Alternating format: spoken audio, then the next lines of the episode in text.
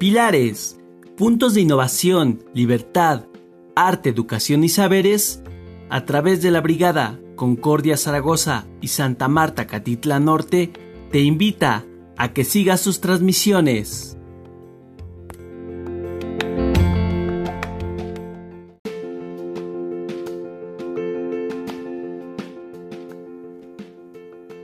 Bienvenidos a Diálogos desde el confinamiento, un podcast de los pilares de la Ciudad de México donde conversaremos sobre temas de actualidad.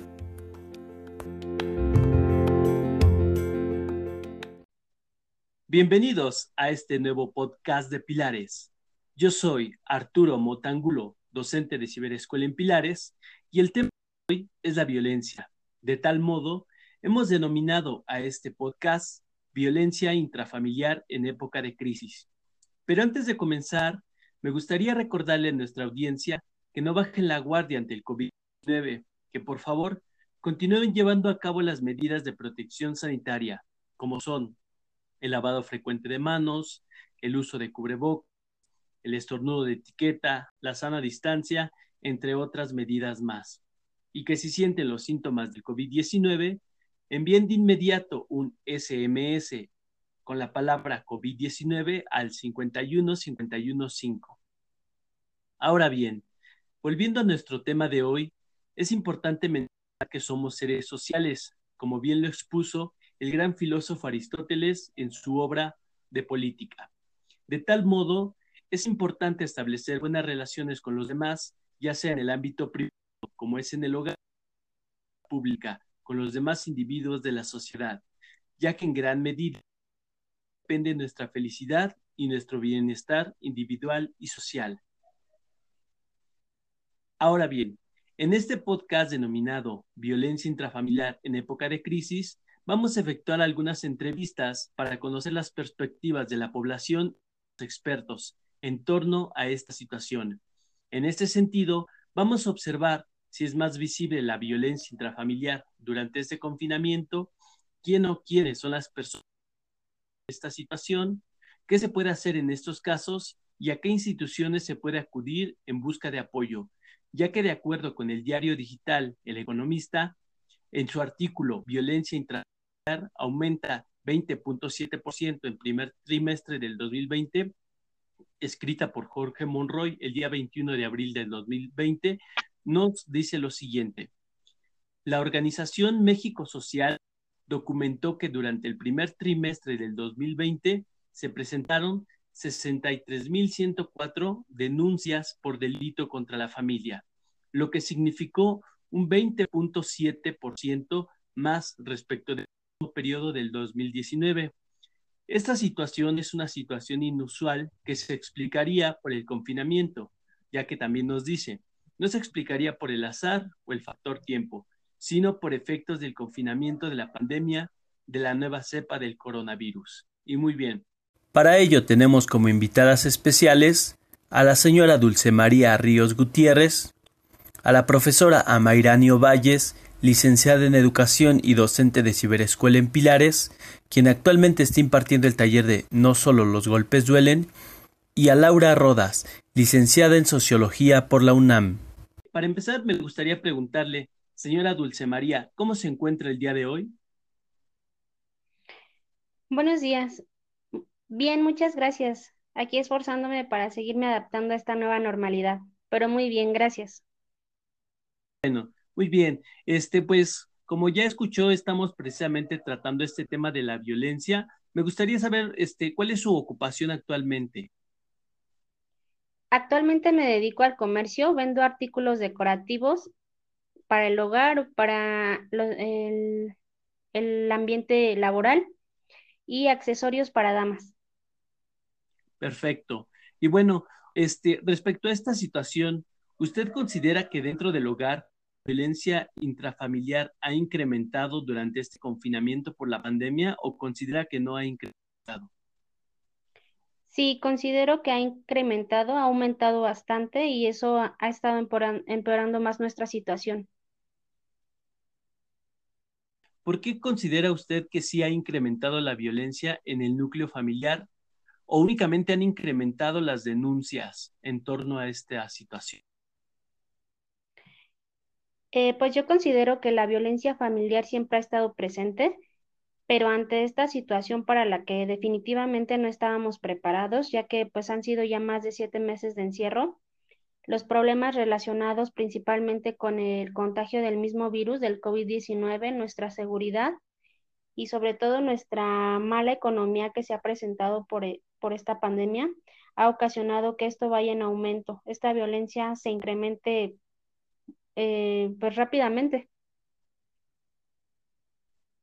Y bueno, en este sentido, ¿usted ha podido observar algún tipo de violencia este, así de manera directa o por los medios de televisión? ¿O cómo es que usted eh, se ha enterado o por qué usted considera que sí ha incrementado la violencia? Em, he estado leyendo algunas noticias en, en medios confiables y pues sí se ha, se ha visto el, el innumerable, los innumerables casos sobre esta, la violencia de este tipo. Se, se deja ver que no solo es aquí en México, sino en todo el mundo, que han aumentado los casos en donde mujeres no son, yo creo que principalmente han sido mujeres que no se han acercado a hacer la denuncia, pero que sí han la denuncia en este caso este, mm, a, la justicia, pero que sí han dado su, su opinión acerca de, la situación que viven. Platicándolo también entre, entre amigas, eh, hemos tenido, a lo mejor no hemos llegado a este tipo de violencia a la que nos referimos como golpes y cosas así, pero también sabemos que hay violencia psicológica o o violencia de otros tipos. Entonces yo creo que esta situación en la que estamos en un nivel de tensión y de estrés, pues que a veces nos rebasa, se ha dado, sí se han dado este, problemas familiares y de pareja. Excelente. ¿Y usted quién considera que sufre mayor violencia en este momento con esto del confinamiento? Bueno, de acuerdo al diario digital La Jornada, dice que se eleva radicalmente la violencia doméstica en México, de, acuerdo al UNICEF, ¿no? Eso lo dice en su artículo del 18 de mayo del 2020. Nos dice, Christian Skog, representante de UNICEF en México, dijo que 6 de cada 10 menores de 1 a 14 años sufren violencia en su hogar, situación que se ha agravado por el confinamiento. ¿Usted considera que sí son los, pequeños los que sufren mayor violencia, las mujeres, eh, la gente adulta? ¿Quiénes? Em, he visto que sí se ha, he visto que ha aumentado la violencia en contra de los menores, de los niños. Eh, supongo que puede ser en parte por, por este confinamiento en que ellos tienen que permanecer todo el día en los hogares y las mamás tenemos que hacernos cargo de, de sus necesidades, pero también de sus actividades escolares es allí en donde, en donde yo creo que está esta situación.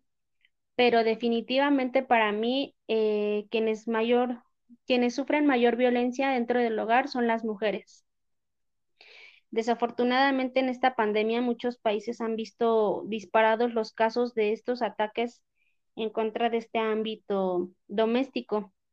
Yo encontré, estuve leyendo, este, encontré un artículo del periódico Universal en donde se menciona que y se hace la comparativa de que en los últimos seis años las víctimas de, de maltrato en contra de las mujeres han aumentado en un 145% y se comparó el año 2015 con este año en, en, este mismo periodo de los ocho meses que llevamos y se registraron en el 2015 263 víctimas en, contra, en comparación con 645 que ahorita, que ahorita se han registrado en estos ocho meses. Yo creo que sí es una cifra alarmante.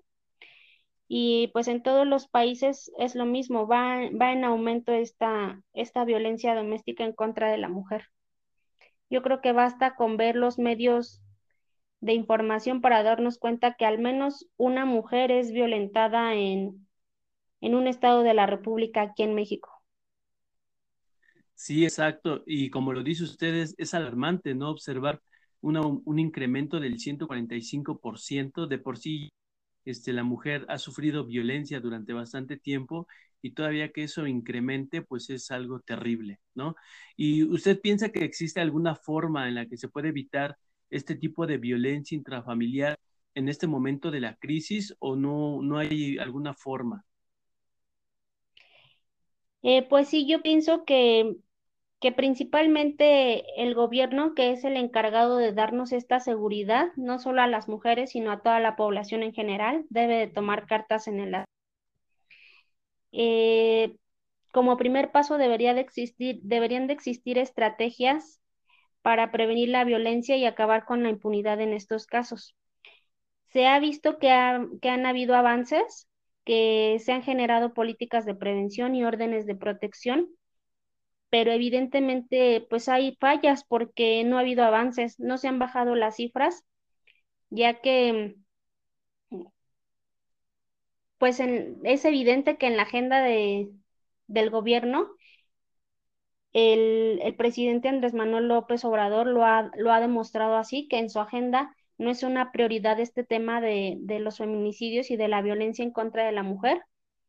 Eh, generalmente estos temas se tocan cuando hay manifestaciones y movilizaciones de grupos feministas que, que lo único que intentan es luchar por sus derechos, de la manera que, puedan y de la manera que ellas crean que, es lo más conveniente para ser escuchadas y para que las tomen en cuenta verdaderamente. Es allí cuando se habla de este tema y, se habla principalmente de los desmanes que ellas, que ellas generan, pero no tanto para no tanto para tocar el tema y para una acción inmediata que comprenda la prevención, la atención y la protección de estas víctimas. Pienso que se deben fortalecer los sistemas de emergencia y de denuncia porque pues ahorita por esta situación del confinamiento se disminuyen las posibilidades para que una mujer denuncie la violencia en contra de su hogar. Leía yo que en otros países, eh, principalmente europeos, con el hecho de que una mujer vaya a una farmacia o a un centro comercial y pida literalmente una mascarilla KN95 con esas palabras, eh, la gente que, la está atendiendo se da cuenta que ella está sufriendo violencia en su hogar y es atendida de inmediato. Hay hoteles que, se están, que están brindando el servicio de protección y es allí a donde llevan a las víctimas y las atienden en una forma general. Yo por eso también creo que, es inmediato que, que se atienda esto para que pues nadie se sienta inseguro dentro de su hogar y por otro lado, pues como sociedad debemos reeducarnos y darnos cuenta que vivimos en una realidad machista que nos ha inculcada toda la vida, pero que a partir de eso, de hacernos conscientes, concientizamos también esta problemática y de lo que ocasiona. Y así cambiamos nuestra forma de pensar y de actuar. Y como padres, como padres de familia, tenemos el compromiso de educar nuevas generaciones para que todo esto cambie. No es difícil, digo, no es fácil, pero no es imposible. Es todo, profesor. Me parece muy interesante esta parte que usted menciona acerca de, de básicamente eh, en Europa, ¿no? Cómo buscar otras estrategias para que las mujeres, ¿no? O la gente que ha sido violentada pueda tener un apoyo de manera inmediata, ¿no? Es importante pensar en diferentes estrategias del gobierno o incluso desde la sociedad misma, ¿no? para tratar de evitar esta violencia que como bien lo dicen este, los periódicos, ha incrementado eh, y más en, en, México, ¿no? Que tenemos, como bien usted lo menciona, situación este, machista desde hace bastante tiempo, pero es importante generar una transformación, no solamente eh, en el pensamiento, sino en el actuar cotidiano, ¿no? En lo que ocurre día con día. Me parece muy interesante, eh, me parece importante estar informado, ¿no? Observar qué es lo que está ocurriendo en el mundo en torno a esta situación también. Y bueno, me gustaría saber si tiene usted algún comentario final respecto a esta situación, señora Dulce. Eh, pues al final nos damos cuenta, profesor, que yo incluso queriendo darle otro tipo de educación a mis hijos, a veces caemos en comentarios como lo mencionaba anteriormente, machistas o situaciones que dejan ver que, que pues venimos siendo educados así desde nuestros antepasados y que a lo mejor antes era normal de alguna forma, pero que ahora nos damos cuenta que pues a las mujeres esto nos invisibiliza, nos hace menos, nos discrimina y no estamos dispuestas a seguir viviendo así. O sea, queremos ser tomadas en cuenta, queremos que la sociedad nos incluya, eh, nos respete y, y, al final de cuentas, y por lo que se ha estado luchando ahorita en todas estas movilizaciones, que, que, que no maten a las mujeres, que no haya, que, que, nada sea pretexto para violentarlas de esa manera. Eh, yo en este intento, le repito, de, de, educar a mis hijos de otra, de otra forma, pues incluso yo como mujer caigo a veces en esas situaciones. Es difícil, pero no imposible. Entonces, todos los días, en cada momento, tenemos que estar pensando este, en cambiar nuestra forma de, de actuar. Viene esto dado de nuestra forma de pensar y luego de cómo lo hacemos, lo, cómo lo llevamos a cabo. Eso sería todo, este, que la gente reflexione acerca de este tema. No puede ser que siga aumentando, tenemos que bajar las cifras y yo creo que es, es, es trabajo de todos, de todos como sociedad. Hasta ahí mi comentario. Me, me, parecen excelentes sus comentarios y le agradecemos bastante por su propuesta y también le damos muchísimas gracias por su tiempo. Que esté muy bien. Al contrario, gracias.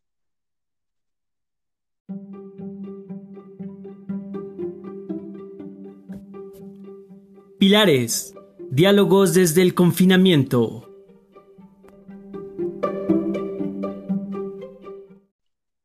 Muy bien, ahora continuamos con Laura Rodas, licenciada en Sociología, para que nos brinde información más específica sobre este tema que es de suma relevancia a nivel individual y social. ¿Cómo se encuentra el día de hoy, licenciada Laura Rodas? Hola, ¿qué tal? Con mucho gusto de saludarte y saludarles. Agradecida también por la invitación a participar para hablar sobre un tema tan importante.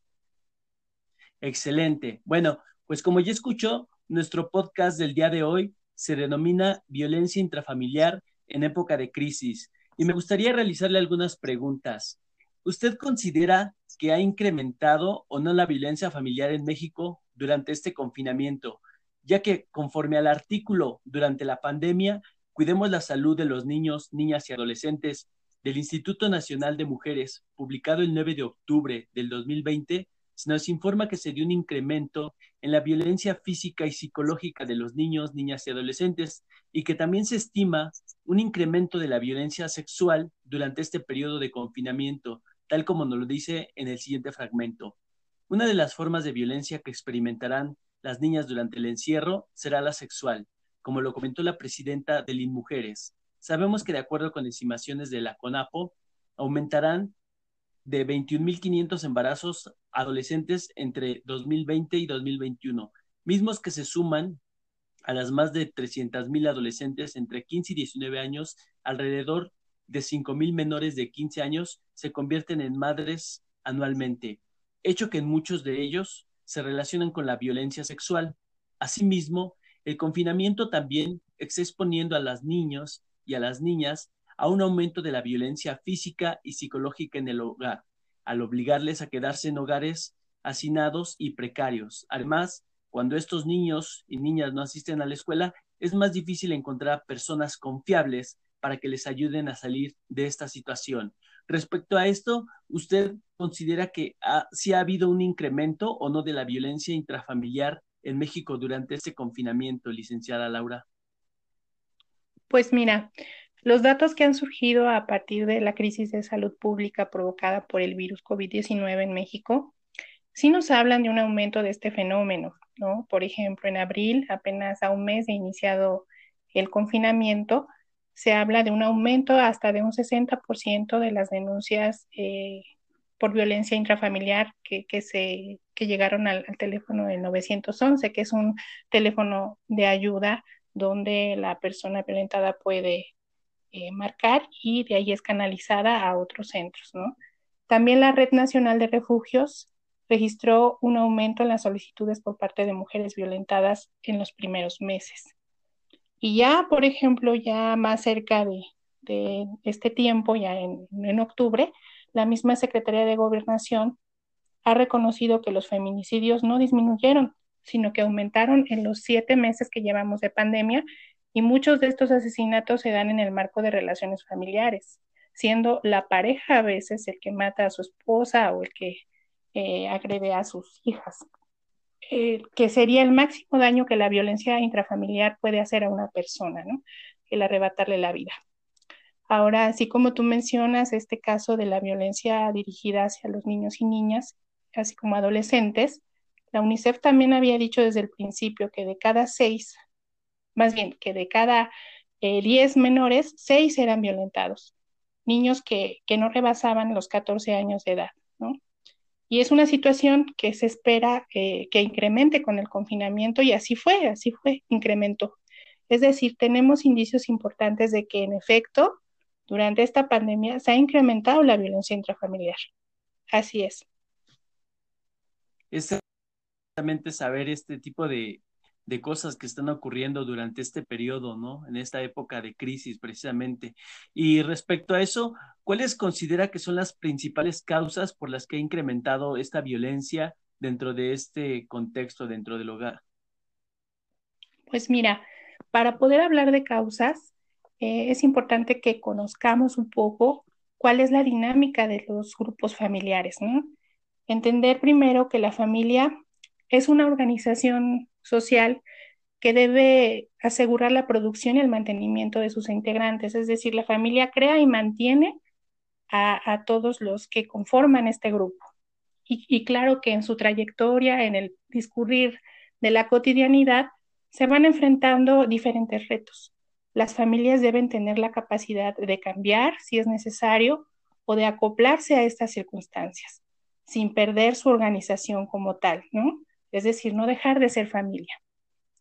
Las familias, bueno, tienen aspectos donde son autónomos, donde nosotros podemos hacer una serie de actividades eh, con, digamos, con cierta independencia, pero hay otros aspectos donde dependemos de manera muy importante de nuestro medio ambiente, es decir, de todos aquellos intercambios que, que hacemos hacia afuera. El simple hecho de, por ejemplo, trabajar o salir a estudiar implica pues un intercambio. Pero bueno, eh, digamos, esa es la lógica de una familia que se enfrenta, que tiene que mantenerse y que por otro lado se va a enfrentar a muchos retos. Hay aspectos que lo perturban, ¿no? Eh, en este caso, es histórico lo que estamos viviendo, una pandemia a nivel mundial, y es evidente que ha perturbado en muchos aspectos la vida de las familias. La respuesta que podamos dar eh, va a depender mucho de cómo estamos estructurados, de qué recursos tenemos, recursos que no solamente tienen que ver con recursos materiales, sino también con aquellos aspectos eh, psicoemocionales que podemos este, echar a andar ante una situación que nos desequilibra. Pero bueno, mira, eh, también es importante que tomemos en cuenta que eh, podemos entender, digamos, en este escenario, en todo este ámbito, a las familias como, digamos, las podemos dividir en dos partes. La violencia que se da en la familia como una expresión de crisis, como por ejemplo ahorita la pandemia, es una crisis porque no nos habíamos enfrentado a, algo así, no nos habíamos enfrentado a un confinamiento, pero tampoco eh, estábamos preparados, nadie había previsto que íbamos a lo mejor a perder el trabajo o que iba a haber una disminución de nuestros ingresos económicos o que íbamos a enfrentar la enfermedad de alguno de nuestros integrantes o incluso la muerte de alguno de nuestros familiares. Entonces, digamos, esta es la crisis que está, estamos viviendo, ¿no? Cuando eh, la, digamos, algunos integrantes de la familia enfrentan estas situaciones y, se ven rebasados, eh, digamos, materialmente, pero también emocionalmente, puede haber una expresión de violencia que por lo regular se manifiesta en aquellos integrantes que tienen alguna, vamos a decir, debilidad respecto a los demás. Por ejemplo, los niños, ¿no? Que, son eh, eh, personas muy dependientes de los adultos, las mujeres, que es algo que también ahorita ha estado sobre la mesa y que es muy importante, pero también hay otros sujetos a los que se les puede, eh, digamos, a los que se les puede dirigir esta violencia, como por ejemplo las personas ancianas, las personas que ya están en la, en la etapa de la tercera edad y que también puede llegar a ser muy dependientes, o algunas personas que dentro de nuestro hogar tengan alguna discapacidad. Bueno, esta, estas relaciones que, que son a veces de dependencia eh, también ocasionan estrés, ¿no? Al ser demandantes de aquellos eh, sujetos de nuestra familia que pues deberían proporcionar cosas eh, y recursos y, en este momento se ven imposibilitados de hacerlo. Bueno, es una de las dimensiones, ¿no? De la violencia. Pero también tenemos otro tipo de familias donde eh, estas expresiones pues ya son parte de la vida cotidiana. Es decir, que atrás de un acto de violencia de uno de los miembros, podríamos nosotros rastrear en, la, en las generaciones pasadas pues la causa de ese comportamiento. Es decir, eh, a veces el padre violenta a su hijo, pero ese padre fue educado por padres violentos y esos padres violentos por otros padres violentos. O sea, es la cadenita donde este, bueno, no sabemos dónde se empieza el principio del origen de esa violencia, pero lo que sí sabemos, no lo sabemos porque es una, una trayectoria muy larga hacia atrás, pero lo que sí sabemos es que es algo que, que, ya está aquí y que se ha vuelto cotidiano y que a veces no nos cuestionamos. ¿No? E, entonces, eh, aquí lo que estamos viviendo ante esta, ante esta crisis, pues es, es familias que podrían a lo mejor verlo solo como una etapa pero por otro lado, este, familias que, bueno, acostumbran pues violentar en sus relaciones cotidianas y, y, y, esa va a ser la primera reacción. Ahora, ¿qué mecanismos echamos a andar cuando como grupos familiares tenemos que enfrentar una crisis como esta? Pues tenemos tres opciones. Primero, podríamos solucionar directamente el problema Evidentemente, no está en nuestras manos solucionar una pandemia porque tiene que ver con muchos recursos que ahorita se están movilizando a nivel mundial, pero sí podríamos a lo mejor buscar trabajo, encontrarlo y ya, bueno, si el trabajo, el estrés era por, por el desempleo, de alguna manera ese estrés disminuye. O podríamos a lo mejor, este, si el problema es la salud de un integrante, cuidarlo y cuando eh, ya sane, bueno, digamos, hemos superado esa crisis. Digamos, son algunas de las formas. Otro mecanismo que echamos a andar es buscar apoyo en nuestro entorno. Y eso es muy importante también. Y un tercer mecanismo es el control eh, de emociones, pero no un control, digamos, regulado eh, de manera, digamos, consciente y, coherente, sino una, un control eh, que tiene que ver más de calmar la emoción que tengo en este momento, cueste lo que cueste, ¿no? Y esto implica reaccionar de manera violenta para anular la causa directa y calmar así la emoción que tengo. Cuando las familias no pueden recurrir al, al, digamos, a la primera opción de solucionarlo de manera directa, pero tampoco pueden recibir apoyo o no lo buscan, por lo regular eh, recurren a esta tercera opción, entonces, si la familia es consciente de su violencia, si es una familia que, que, en otras ocasiones ha podido cumplir con sus roles y ahorita pues no lo puede hacer, eh, pero reconoce esa, esa diferencia, ¿no? De cuando estamos bien a cuando estamos mal, bueno, tiene posibilidades de recuperarse, siempre y cuando estos agentes que estén violentando lo reconozcan, busquen ayuda y las víctimas también puedan verbalizar esa violencia y activarse, también recibir ese apoyo pero las familias que tenían ya de antes la violencia como una forma de vida, bueno, es más difícil porque se le llama que están transgeneracionalmente perturbadas. Entonces, pues es, es más complicado y a lo mejor en estos casos lo que conviene es que las personas que son eh, violentadas, agredidas, puedan buscar ayuda ya de una manera particular. Entonces, lo que se está diciendo cuando las autoridades nos dicen que el aumento en los niveles de estrés, la inseguridad económica, la inseguridad alimentaria también, porque digamos todo esto está concatenado y además el confinamiento han elevado a niveles muy radicales la violencia doméstica, pues están haciendo referencia a esto, precisamente, a esta dificultad para enfrentar estas crisis. Este estrés es a nivel familiar. Eso sería, digamos, como las causas que están en el fondo. Excelente. Y bueno, con esta situación que se está dando actualmente, precisamente con esta situación del estrés, con la situación de la cuestión económica y todo lo demás que está ocurriendo y que está afectando, pues, básicamente a los pequeños, no a los miembros vulnerables de la familia.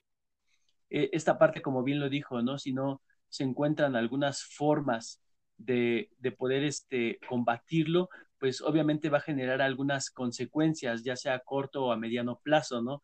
Como nos dice aquí el diario digital La Jornada en su artículo de Se eleva radicalmente la violencia doméstica en México, UNICEF, del 18 de mayo del 2020, que nos dice, las consecuencias del COVID-19 en la infancia y adolescencia de México no serán causadas mayormente por la enfermedad en sí, serán más bien secuelas de las medidas necesarias para prevenir el contagio, como la restricción del movimiento, el estrés, la situación económica de las familias, factores que amenazan la protección ante la violencia y el abuso contra la niñez y adolescencia, fue lo que señaló Scott. Entonces, precisamente, eh, ¿cuáles podrían ser algunas de las consecuencias a corto o a mediano plazo precisamente de esto que está ocurriendo actualmente dentro de la familia? Pues mira, es importante que podamos distinguir para hablar un poquito también de consecuencias eh, y que ya de alguna manera tú ya lo comentaste que hay una diferencia entre la violencia activa y la violencia pasiva, ¿no? La que es activa se refiere más a los comportamientos o también discursos que implican el uso de la fuerza física, eh, fuerza sexual o psicológica, eh, que pueden ser palabras o un ambiente donde nos estamos relacionando que humillan, que denigran, rechazan, confunden, aíslan o incluso corrompen a una persona.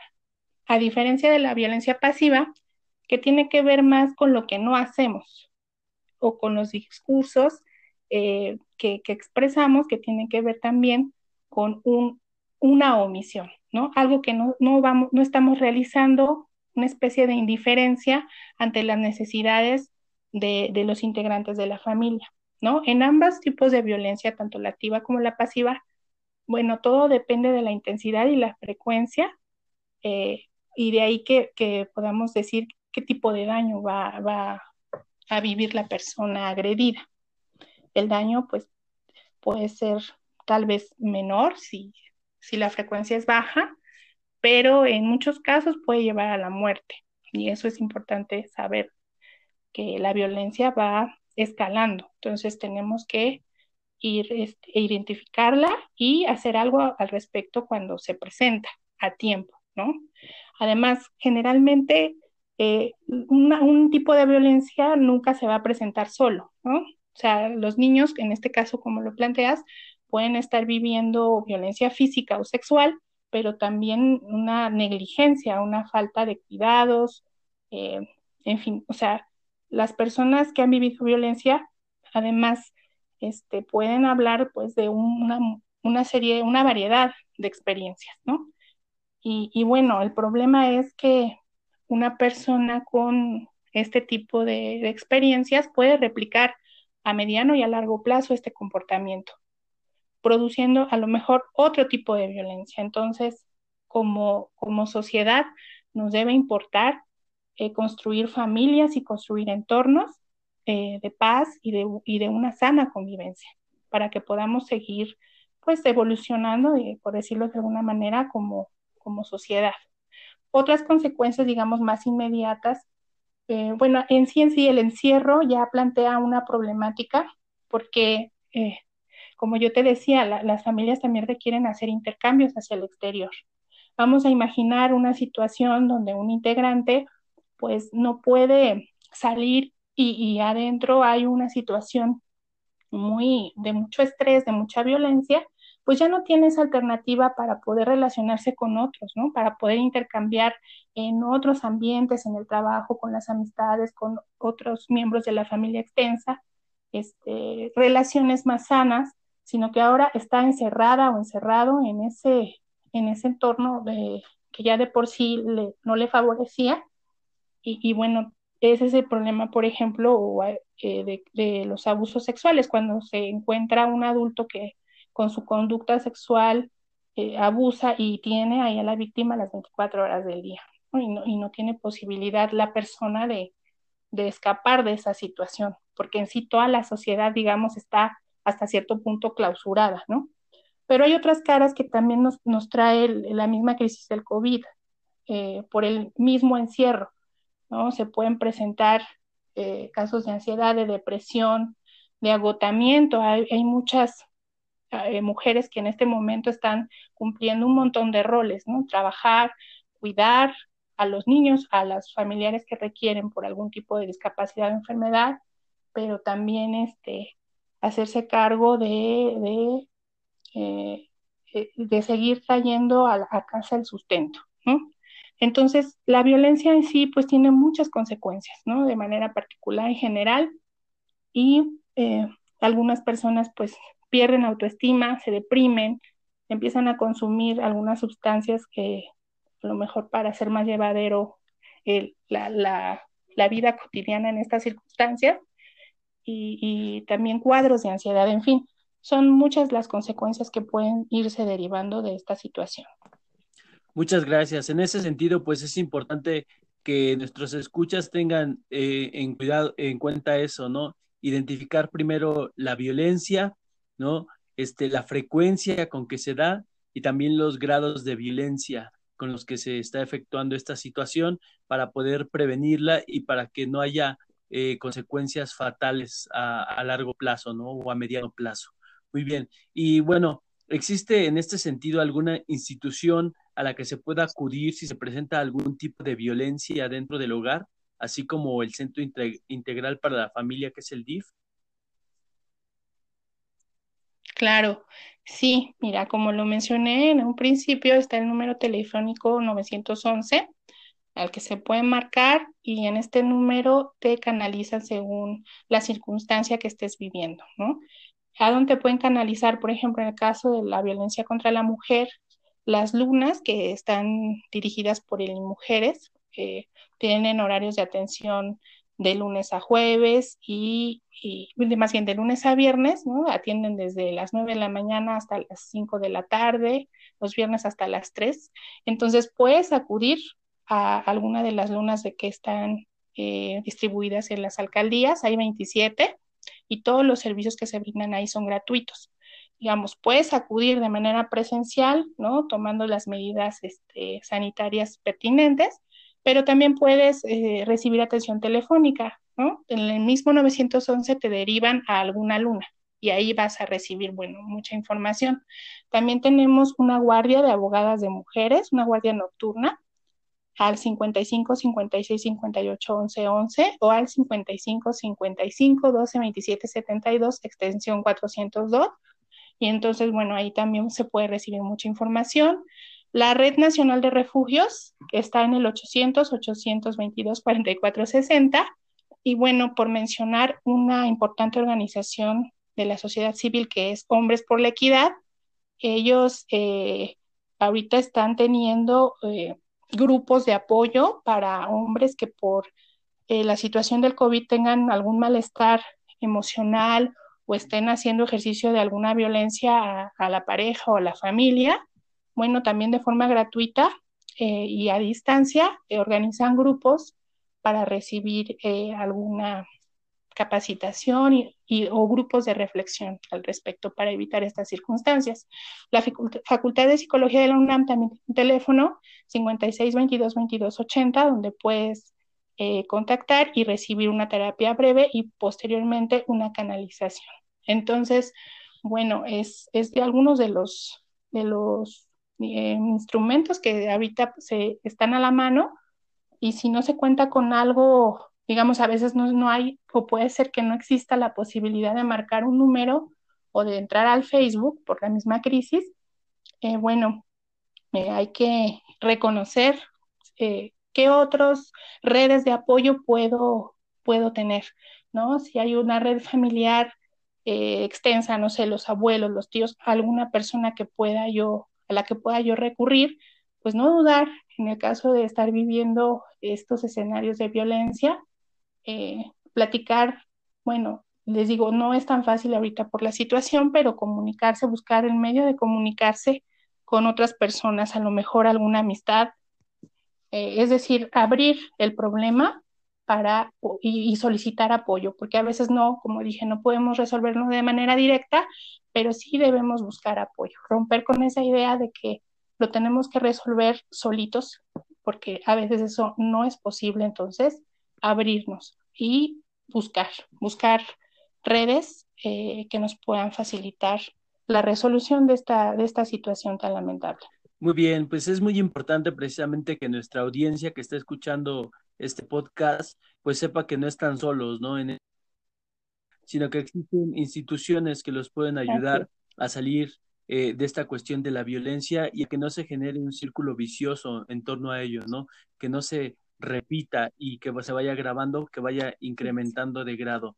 Pues esto es muy importante. Esperemos que precisamente el teléfono, el 911, pues sea de gran utilidad precisamente porque hay una atención y hay un seguimiento a las denuncias de violencia y está en servicio las 24 horas. Laura Rodas, ¿tiene algún comentario final? Pues mira, eh, ah, hemos ahorita hablado de la parte oscura de la familia, pero bueno, como grupo eh, social la familia también tiene aspectos que dan mucha esperanza. Eh, es, en la es, la, es en la familia donde a veces eh, somos más sinceros, ¿no? Cuando tenemos que salir, eh, tenemos que ejercer muchos roles y a veces es la familia donde somos auténticos o donde podemos descansar de, las presiones cotidianas. La familia es también o tiene la posibilidad de ser un espacio de amor, de comprensión, de compartir lo más íntimo de nosotros.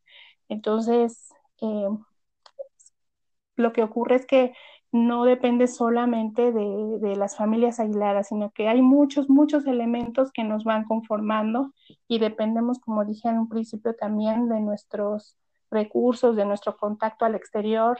Es una situación eh, que es hasta cierto punto compleja y que implica muchos retos. Pero bueno, debemos seguir transformando estos aspectos negativos que, se pueden presentar en la familia y darnos la oportunidad de construir algo que sea saludable y benéfico para, para los demás, ¿no? Y para nosotros mismos. Eh, creo que en este contexto de violencia hay que hacernos cargo de nuestra propia violencia y pedir apoyo cuando es necesario. Em, y eh, bueno, que, esto también es un llamado de atención para que podamos ir exigiendo eh, mejores servicios públicos en cuanto a la atención de la violencia. Pero bueno, solo va a ser en la medida en que alcemos la mano y lo solicitemos y nos organicemos para, para ir construyendo estos canales. Y, bueno, seamos capaces de aprender de esta experiencia, que salgamos más fuertes de, esta pandemia y eh, no eh, disminuidos, no eh, agredidos, pues, sino fortalecidos. Ese sería todo. Pues esperemos que así sea, esperemos que la audiencia que nos esté escuchando precisamente le sirvan estos consejos para que salga fortalecido de esta situación ¿no? que estamos viviendo, que es una crisis que se está viviendo a nivel mundial. Pues, licenciada Laura Rodas, de todo corazón le agradecemos por, tu, por su participación en este podcast dedicado a la violencia intrafamiliar y fue un placer conversar con usted. Muchas gracias, yo también muy contenta de poder participar. Un abrazo muy cálido para todos.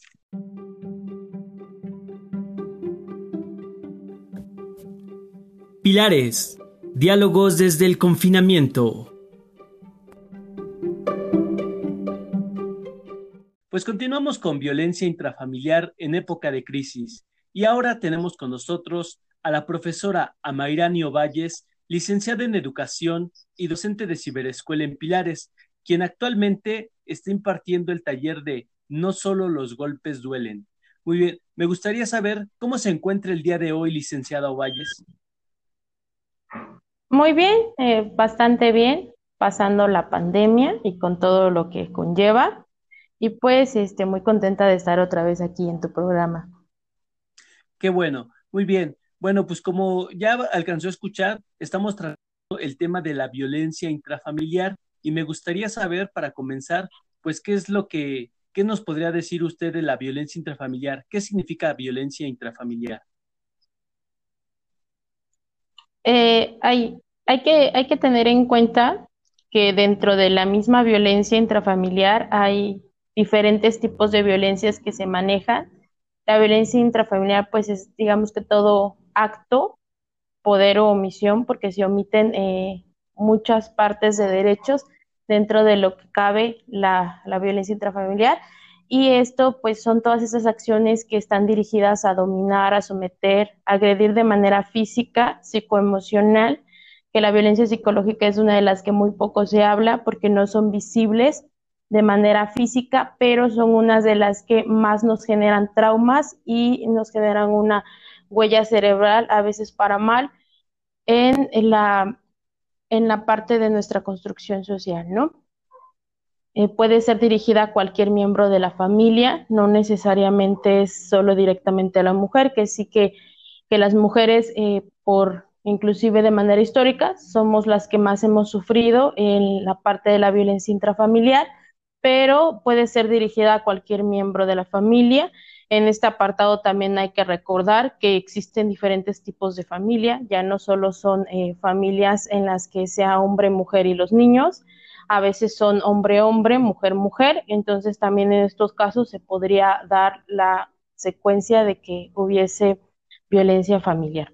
La OMS, que es la Organización Mundial de la Salud, asegura que una quinta parte de las mujeres del mundo es objeto de violencia en alguna etapa de su vida y como consecuencia de esto se presentan altos índices de discapacidad. Tienen 12 veces más intentos de suicidio y altas tasas de mortalidad en comparación con la población que no la parece. Entonces, eh, es un tema muy importante, bastante amplio y hay que entender también las consecuencias que conlleva este tipo de violencia a, a todos los ámbitos en los que desarrolla y que eh, realmente hay una pérdida de recursos para las personas que están dentro de estos ciclos violentos, hay una pérdida de recursos psicológicos, económicos, patrimoniales, que a veces eh, impiden el lograr eh, pues que estas personas siquiera reconozcan que están dentro de, de un ciclo violento. Muy bien, muchas gracias. Hace ratito comentaba algo acerca de las formas pero también me gustaría saber eh, un poquito más, profundizar en esa cuestión de las formas y de los grados de violencia, si es que los hay. ¿Existen grados de violencia o no? Hay maneras de medir la violencia, por supuesto que las hay. Una de ellas es el, el más famoso, digamos que el más común, que es el violentómetro. El violentómetro lo podemos encontrar si lo buscamos en, en Internet, en Google podemos encontrar el violentómetro y nos da una secuencia de un semáforo normal de cómo va aumentando. Hay que recordar que la violencia siempre va de menos a más. En su primera instancia nos devela eh, lo más, digamos, pacífico, que son los celos, que son eh, las palabras hirientes, que tienen que ver mucho con la violencia psicológica también, y va aumentando, después pasa ya por agresiones físicas menores, por así decirlo, por agresiones sutiles, entre comillas, y después pasa ya a, a la cuestión de que puede ser ya algo peligroso para la integridad, como lo que es un feminicidio. En esta parte hay que enfatizar mucho en que eh, este tipo de, que la violencia pues sí puede medirse de esa manera, pero realmente cada, cada uno de los casos es muy particular, cada uno de los casos eh, se va viviendo de manera en la que se genera el núcleo y pues lamentablemente en esta pandemia, en lo que ha sido la pandemia, ha aumentado muchísimo, ¿no? Ha aumentado casi más del 71% de la violencia eh, intrafamiliar a diferencia del año pasado. Inclusive las actividades en pornografía infantil han aumentado más del 100%. Entonces estamos hablando de situaciones pues muy, muy alarmantes. Excelente, muy bien. Entonces nos comenta que los celos también son una forma de violencia. Por supuesto, eh, la mayoría de los celos lleva de manera integrada lo que es violencia psicológica o inclusive violencia física. Hay que recordar que las palabras no siempre van solas, muchas veces van acompañadas, por ejemplo, de un pellizco o, por ejemplo, si está sentado en una, en una silla o en una mesa, que golpee en la mesa, que golpee en la silla, es claramente una indirecta de que ese golpe eh, es una reacción que nuestro cuerpo, nuestro cuerpo es sabio, que aún hoy en día todavía personas que fueron víctimas de, violencia, sobre todo en esta cuestión de pareja, eh, aún cuando golpeas una mesa o cierras una puerta, el cuerpo reacciona y salta de una manera eh, paralizante, ¿no? Te paralizas de una, mm, como si estuvieses reviviendo otra vez esa situación. Entonces, sí, los celos que por lo regular podrían parecer solo palabras, el hecho de que te digan no te vistas así, o el hecho de, de, de palabras, ¿no? De que, pero a quién, ¿por qué vas vestida así? ¿A quién quieres gustarle? ¿O por qué hueles así? Porque va de ida y vuelta, ¿no? Entre hombres y mujeres. Eh, se da esta situación, no solo a las mujeres, que sí que el grado de mujeres es muchísimo más alto, pero también pasa al lado contrario, que es hacia los hombres. Excelente. Hace ratito nos hablaba de la OMS, la Organización Mundial de la Salud, y bueno, también aparte de esa institución, ¿qué otras instituciones han realizado investigaciones y de acuerdo a ellas, quién sufre mayor violencia intrafamiliar en México? La verdad es que, eh, sobre todo en México, la mayor parte de la violencia siempre es ejercida hacia la mujer. La según, digamos que después de las mujeres van los niños y niñas y por último van los hombres, hablando como en este núcleo familiar que se tiene. Eh, pero eh, también no hay que dejar fuera que con esta pandemia nosotros pues realmente nos en este encierro tenemos a convivir más con las personas, tendemos a convivir más con la familia y pues todavía hay más personas que forman ese núcleo familiar, como por ejemplo los adultos mayores, las personas con discapacidad que están eh, dentro del núcleo familiar. E inclusive, como ya habíamos comentado antes, hay que mencionar estas familias que ya no son hombre, mujer y niños, sino que son familias ya que también pertenecen a la comunidad LGBT y por lo tanto, pues también la violencia hacia los hombres ha aumentado, sí que en menor medida, muy poquito, pero ha aumentado eh, de manera en la que pues antes no, no se lograba visibilizar, ¿no? Este tipo de, de cuestiones, como ya les comentaba antes, por ejemplo, la cuestión de la pornografía infantil, la actividad en pornografía infantil ha aumentado en un 111%, lo cual es muchísimo comparado con la parte anterior al 2019, julio, más o menos 2.240 mujeres fueron asesinadas en feminicidios por crímenes de violencia intrafamiliar, lo cual es un aumento del 43% en comparación al año pasado.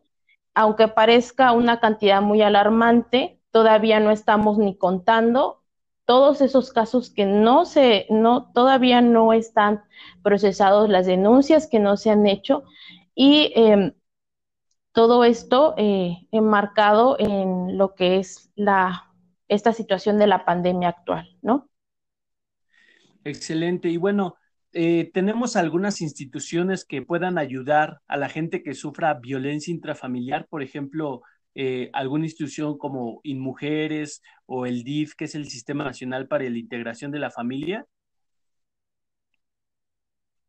Sí, aparte de las que tú ya mencionaste, que es el Instituto de las Mujeres y el DIF, también hay eh, instituciones, mm, inclusive lugares cercanitos, MPs, por lo regular hay módulos en los que puedes ir directamente para que atiendan tu caso y hay centros de atención a la violencia intrafamiliar que ya se especifican en esos casos que están igual esparcidos por toda la República. Pero eh, una de las cosas que nos trajo eh, la situación de la, de la pandemia es pues obviamente que toda esta relación de, vialidad no se puede realizar por eh, la sana distancia, pero el gobierno de la Ciudad de México ha implementado durante esta contingencia lo que son agencias de denuncias digitales por si eres víctima de agresión o eres víctima de discriminación, porque la discriminación también es una violencia. Cuando hablamos de violencias que tienen que ver con la perspectiva de género, no podemos dejar tampoco de lado a las personas también de la comunidad LGBT porque tienen que ver con una perspectiva de género. Por lo tanto, también es violencia, ¿no? Entonces hay una página que se llama violenciadigital.cmx.gov.mx. En esa eh, hay que llenar algunos formularios para que eh, te puedan atender una, una, denuncia eh, formal directamente a través de Internet.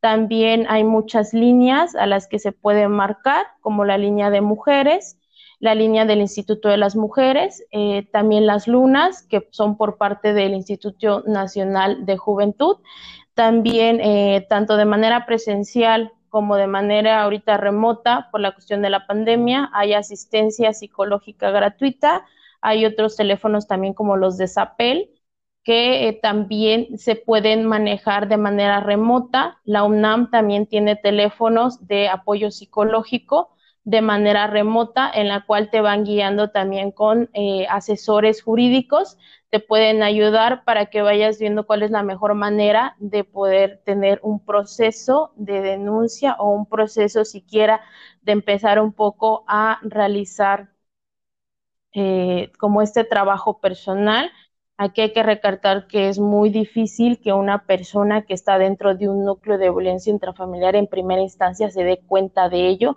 Entonces, por ello el apoyo psicológico es muy, muy importante y también el apoyo de las personas que le rodean.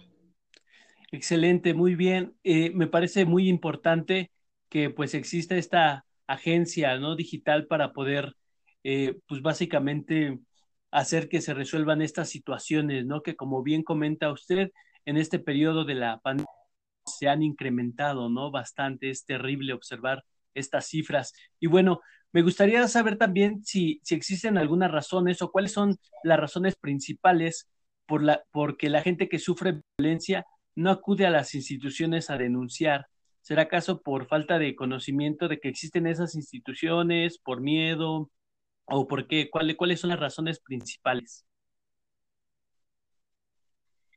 Es, em, en esta situación sí es bastante amplio, es muy...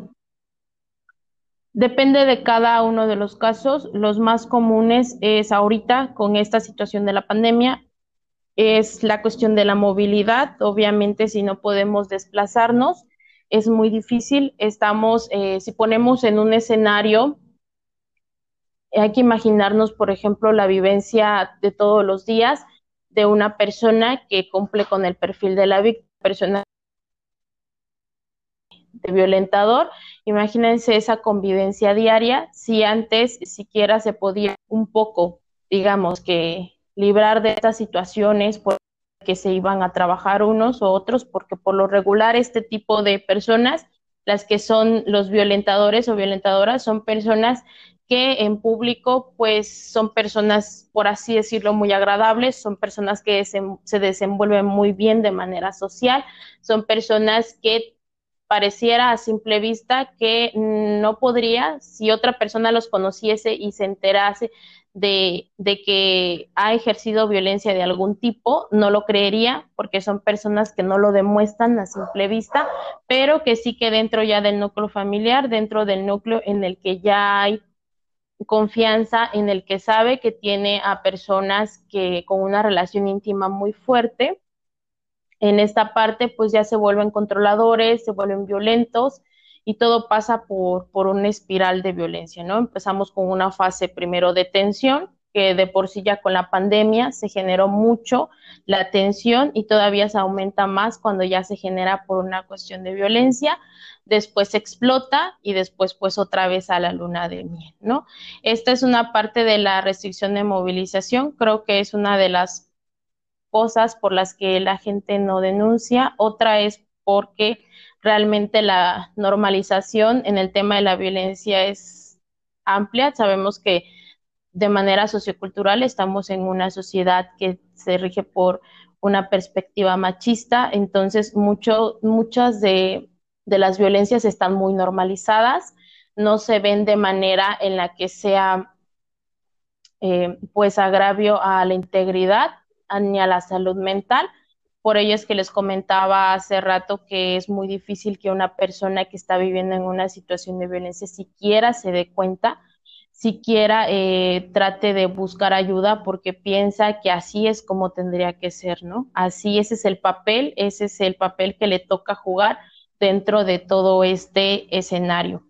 Eh, otra parte por la que por la que no se, no se denuncia de manera regular, eh, es la que tú comentabas, algunas personas carecen de información de a dónde pueden acudir.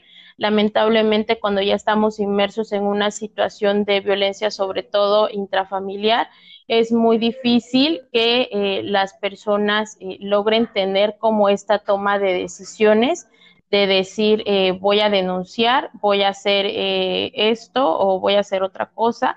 Las personas van perdiendo, ya sean hombres o mujeres, van perdiendo recursos psicológicos, económicos y patrimoniales a tal grado que ya no tienen una toma de decisiones propias para eh, poder tomar esta postura de decidir denunciar. También en, este, en estas situaciones, es muy importante tener redes de apoyos a las personas que están viviendo dentro de estos ciclos de, violencia. Es muy importante que tengan redes de apoyos, al menos números telefónicos a los que sepan que pueden acudir. Es muy difícil también y hay que ser muy comprensivos con las personas que viven en estos ciclos que el hecho de que siquiera denuncien no quiere decir que vayan a dejar a la persona y no quiere decir que también después no retiren la denuncia y vuelvan otra vez a estos ciclos. Entonces, eh, estas situaciones tienen que ser muy comprensivas, hay que ser muy comprensivos con todo, con todo lo que van pasando estas personas en el desarrollo de estos ciclos no podemos juzgarlos tampoco. Eh, si queremos ayudarles, podemos hacerlos, podemos compartirles información confiable, información de lugares a los que pueden acudir o inclusive nosotros podríamos realizar denuncias anónimas para ayudar a estas personas siempre y cuando esto no genere un riesgo para nosotros. Mm, hay que entender que no todas las personas quieren ayuda en ese momento. En ese momento eh, es una posición muy difícil para tomar una decisión, pero sí que podemos darles la información, podemos darles la información a lo mejor en un papelito, si no tienen un teléfono celular, porque es un tema muy, muy amplio de muchas situaciones que podrían darse. Entonces, eh, si no tienen un celular, se les podría dar un papelito y decirle, mira, aquí puedes acudir eh, de manera en la que tú lo necesites, cuando tú lo necesites, cuando sientas que estás lista, guárdalo bien, escóndelo bien y cuando creas que es necesario, puedes acudir a este lugar o puedes llamar a este lugar.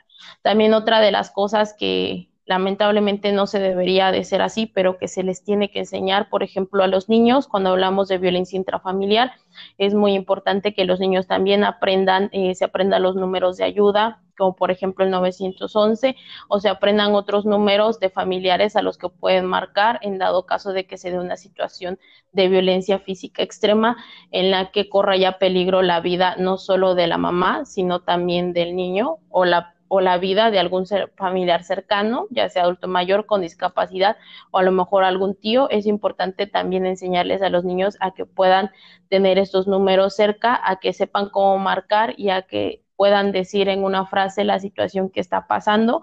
Esto no debería de ser así, no deberíamos de poner, eh, digamos, que esta carga también hacia infantes, pero es importante generar estas redes de apoyo para cuando estas situaciones pues se dan.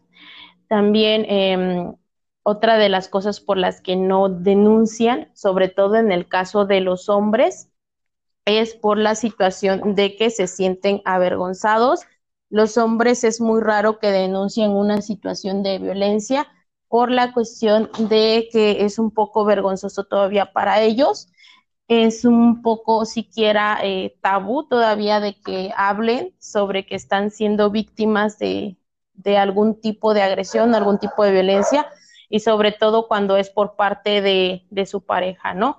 Entonces, esto eh, también ha generado que las autoridades sea muy poco creíble, que las autoridades eh, pues desarrollen esta situación en la que una mujer le está pegando a su pareja, por lo cual eh, se hace como una negación del problema. Esto también pasa mucho, sobre todo en el caso de las personas de la comunidad LGBT, que eh, son, por ejemplo, las personas homosexuales, tienen este temor a que no les crean, tienen este temor a que a ser juzgados más allá de verlos como personas, a que sean juzgados por su identidad sexual, a que sean juzgados y al fin y al cabo pues no se termine en nada la denuncia, ¿no?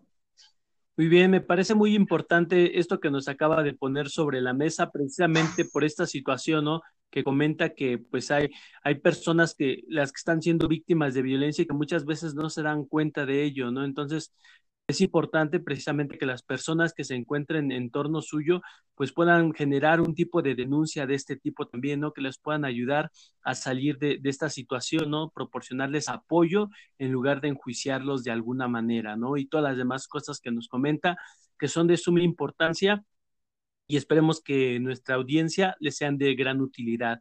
Y William, este, me gustaría saber si tiene algún comentario final, licenciado Valles.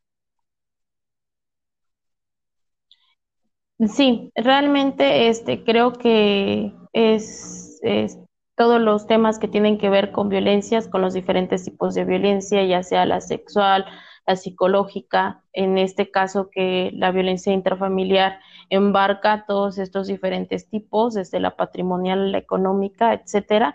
Creo que es muy importante generar eh, reflexión Lamentablemente, con el aumento de la pandemia, también se aumentaron estos casos. Hay que recalcar que ya de por sí los índices eran altos, de por sí eran altos antes de iniciar la pandemia y aumentaron más del 70% todavía de después de la pandemia. Entonces, estamos hablando de un incremento también de muertes, de abusos, eh, tanto hacia las mujeres como hacia los niños y también un incremento hacia los hombres, ¿no?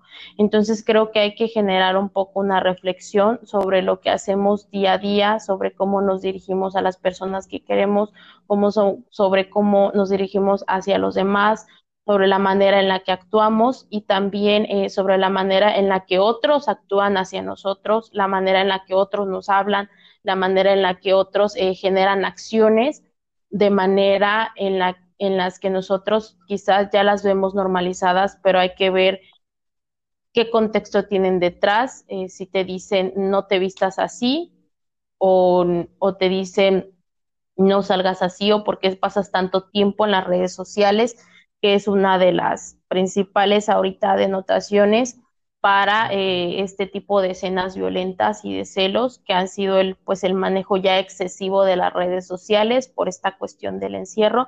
Entonces hay que generar eh, mucha reflexión sobre estos temas. Son una cuestión educativa. Lamentablemente la violencia pues también es aprendida. Entonces se va desarrollando durante ese durante la infancia y la adolescencia se van viendo estas conductas aprendidas, quizá de lo que ya ha pasado antes. También hay que ser muy comprensivos con las personas que viven en estas situaciones. No hay que ponernos a pensar un poco, no, no es que a las personas les guste que las traten mal, no es que estén ahí por gusto, es que realmente hay que generar una reflexión sobre todos los recursos que van perdiendo de manera durante los años porque esto no empieza de un día para otro, ¿no? Eh, este tipo de violencia siempre se va enmarcando eh, de poquito en poquito, empieza quizá con cosas muy sutiles como palabras, como burlas, para ir manteniendo poco a poco el control y después se va haciendo más, ¿no? Siempre la violencia es de menos a más, lo cual eh, siempre en los talleres que damos, siempre les comentamos que no hay que esperar hasta llegar a, aunque sea ya un semáforo rojo, hasta que ya sea una alerta demasiado marcada, hay que generar reflexiones sobre el comportamiento y la verbalización que usamos día a día hacia otros y lo que otros usan hacia nosotros para que nos para que podamos eh, tener como una mayor conciencia y toma de decisiones de lo que estamos haciendo y de lo que nos están haciendo. Entonces, no hay que esperar hasta que lleguemos a situaciones demasiado pues peligrosas para nuestra salud e integridad, hay, desde el principio si empezamos a notar que hay ciertas situaciones que no están bien, hay situaciones que se van haciendo como una bolita de nieve, que van aumentando poco a poco. Desde ese momento hay que pedir ayuda, hay que pedir ayuda a profesionales de manera psicológica porque tanto el violentador como la víctima tienen cosas que trabajar en ellos.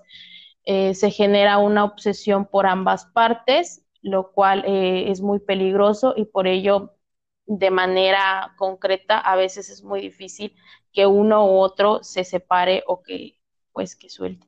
Entonces, creo que hay que estar muy al pendiente de esas situaciones y si se puede ayudar en algún momento, se debe de hacerlo. Otra vez recordando que no debemos de poner en riesgo pues nuestra integridad. Hay muchas maneras en las que podemos apoyar y pues hay que informarnos, ¿no? Hay que ver eh, realmente a qué nos referimos cuando hablamos de violencia, hasta dónde llega hay que ver que hay unas que son muy sutiles, pero que realmente poco a poco pueden generar eh, pues algo más grave.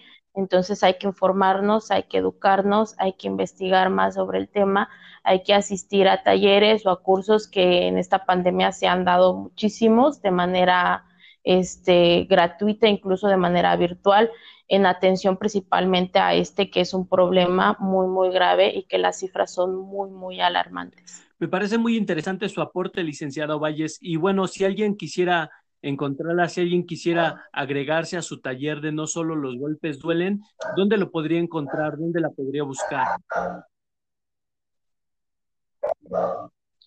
Eh, nosotros manejamos lo que son, por ejemplo, en Facebook tenemos una red social que se llama Pilares Brigada ahí nos pueden encontrar y ahí siempre estamos eh, repartiendo diferentes, diferentes talleres y también tenemos un número que, en el que pueden ustedes enviar un WhatsApp.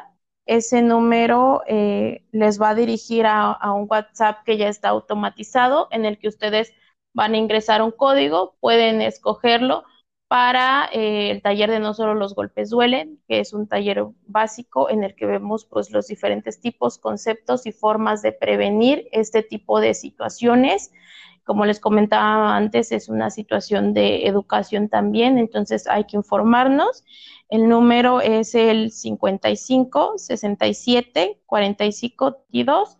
pueden mandar un WhatsApp a ese, a ese teléfono y de ahí los va a ir dirigiendo para que se puedan inscribir. Excelente. Pues de momento le agradecemos muchísimo por su tiempo y por su participación, profesora Amairani Valles, licenciada en Educación. Y bueno, pues con esto hemos llegado al fin de esta nueva emisión. Estuvo con ustedes su amigo Arturo Motangulo, docente de Ciberescuela en Pilares. Les deseo un excelente día, tarde o noche dependiendo del momento en el que nos estén escuchando, y nos vemos hasta nuestra próxima transmisión de Diálogos desde el confinamiento.